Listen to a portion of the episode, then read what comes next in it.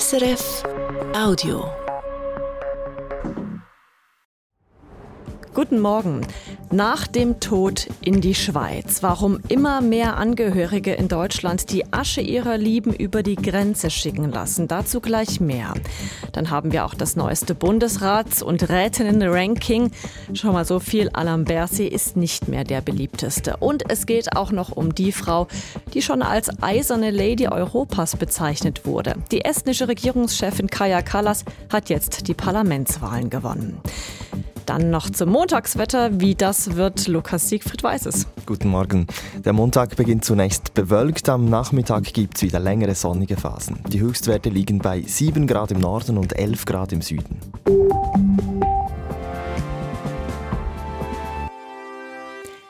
Immer mehr Verstorbene in Deutschland reisen nach ihrem Tod in die Schweiz und wieder zurück.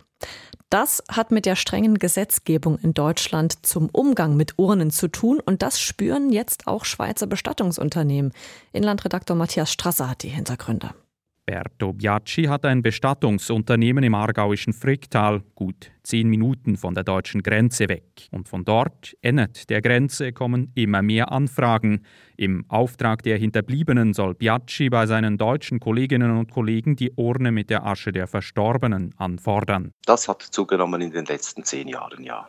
Konkret sechsmal häufiger kämen diese Anfragen heute, sogar aus Norddeutschland. Denn in Deutschland gilt Friedhofszwang. Eine Beisetzung in der Natur ist verboten.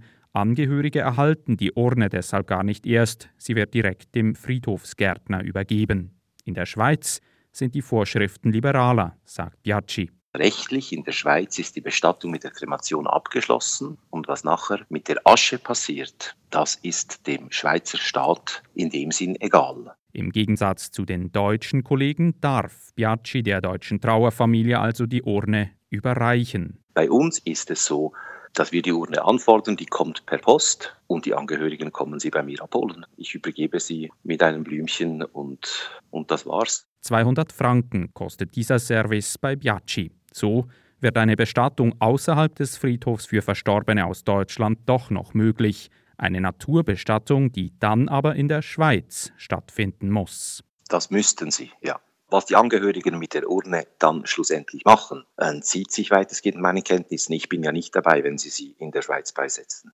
Viele durften die Urne wieder mit nach Deutschland nehmen. Wie oft Hinterbliebene diesen Weg wählen, ist unklar. Zahlen dazu werden nicht erhoben, weder von der Post noch vom Schweizer Zoll. Dasselbe heißt es auch bei den deutschen Kolleginnen und Kollegen. Die lassen aber ausrichten, im Gegensatz zur Asche müsse die Urne bei Wiedereinfuhr nach Deutschland zollrechtlich abgefertigt werden. Immerhin, Kosten entstünden keine. Und trotz Friedhofszwang in Deutschland lässt der Zoll durchblicken, man werde Kremierte, deren letzter Weg zweimal über die Schweizer Grenze geführt hat, nicht aufhalten. Und das gelte auch für Hinterbliebene, die die Urne transportierten. Sie hat alle hinter sich gelassen. Die Schweizer Verteidigungsministerin Viola Amherd von der Mittepartei kommt bei der Bevölkerung von allen Bundesratsmitgliedern am besten an. Lukas Siegfried. Ja, Amherd hat in einer Umfrage im Auftrag der Tamedia-Zeitungen am meisten Zustimmung bekommen vor FDP-Finanzministerin Karin Keller-Sutter. Innenminister Alain Berset von der SP hat noch Platz 3 erreicht. In den letzten Jahren war er jeweils der beliebteste Bundesrat gewesen. Nun hat er deutlich eingebüßt. Laut dem Umfrageinstitut dürften unter anderem die Schlagzeilen um die sogenannten Corona-Leaks dazu geführt haben.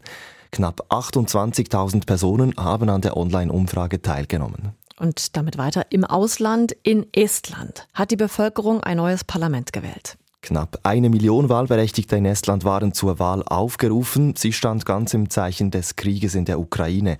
Estland grenzt an Russland. Die liberale Reformpartei von Regierungschefin Kaja Kallas hat bei der Wahl am meisten Stimmen erhalten. Kallas gilt als eine der stärksten Unterstützerinnen der Ukraine in Europa.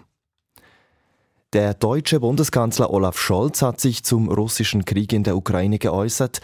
Nur wenn sich Russland aus der Ukraine zurückziehe, seien Friedensverhandlungen möglich, sagt Scholz gegenüber dem US-Sender CNN. Der russische Präsident Wladimir Putin müsse verstehen, dass er mit seiner Invasion in der Ukraine keinen Erfolg haben werde, so Scholz.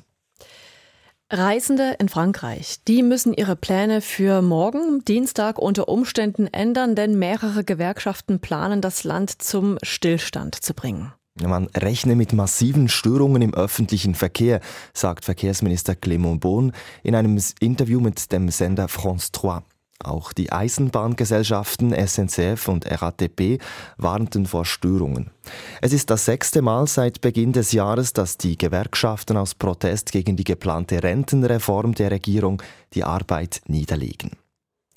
Damit zum Sport. Zuerst Ski Alpin. Der Schweizer Marco Odermatt ist der beste Fahrer der Saison in der Disziplin Super-G. Er gewinnt vorzeitig die kleine Kristallkugel dank seinem Sieg im zweitletzten Super-G der Saison in Aspen in den USA.